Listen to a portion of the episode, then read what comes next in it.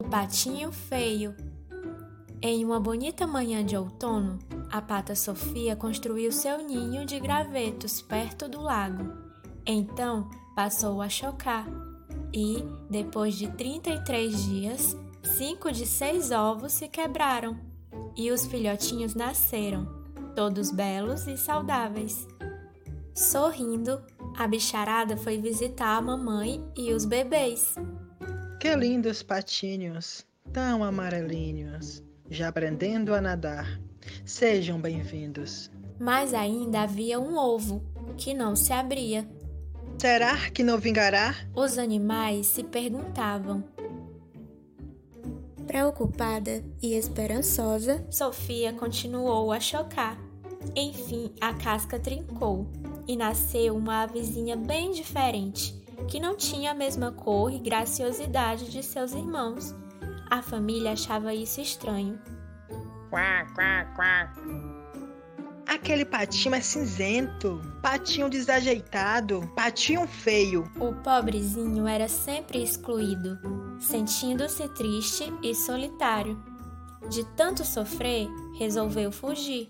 Nadou durante todo o dia, em busca de um lar que o acolhesse.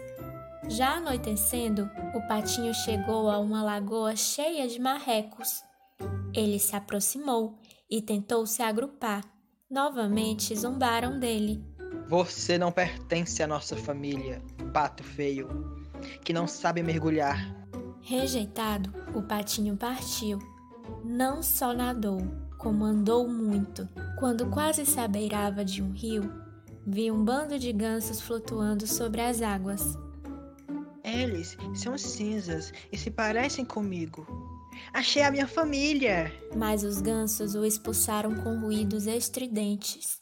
Não aceitamos estranhos em nosso lar. No entanto, o patinho desprezado nunca desistia. Enquanto procurava, ia crescendo e se aplumando.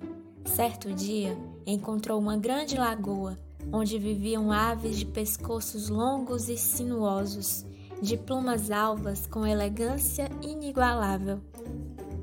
Essas aves foram dóceis com o recém-chegado. Então ele resolveu ficar todo o inverno, sendo bem cuidado e amado. No início da primavera, com uma manhã perfumada pelas cerejeiras, o pato acordou com um grande alvoroço. Que linda plumagem! Quanta beleza!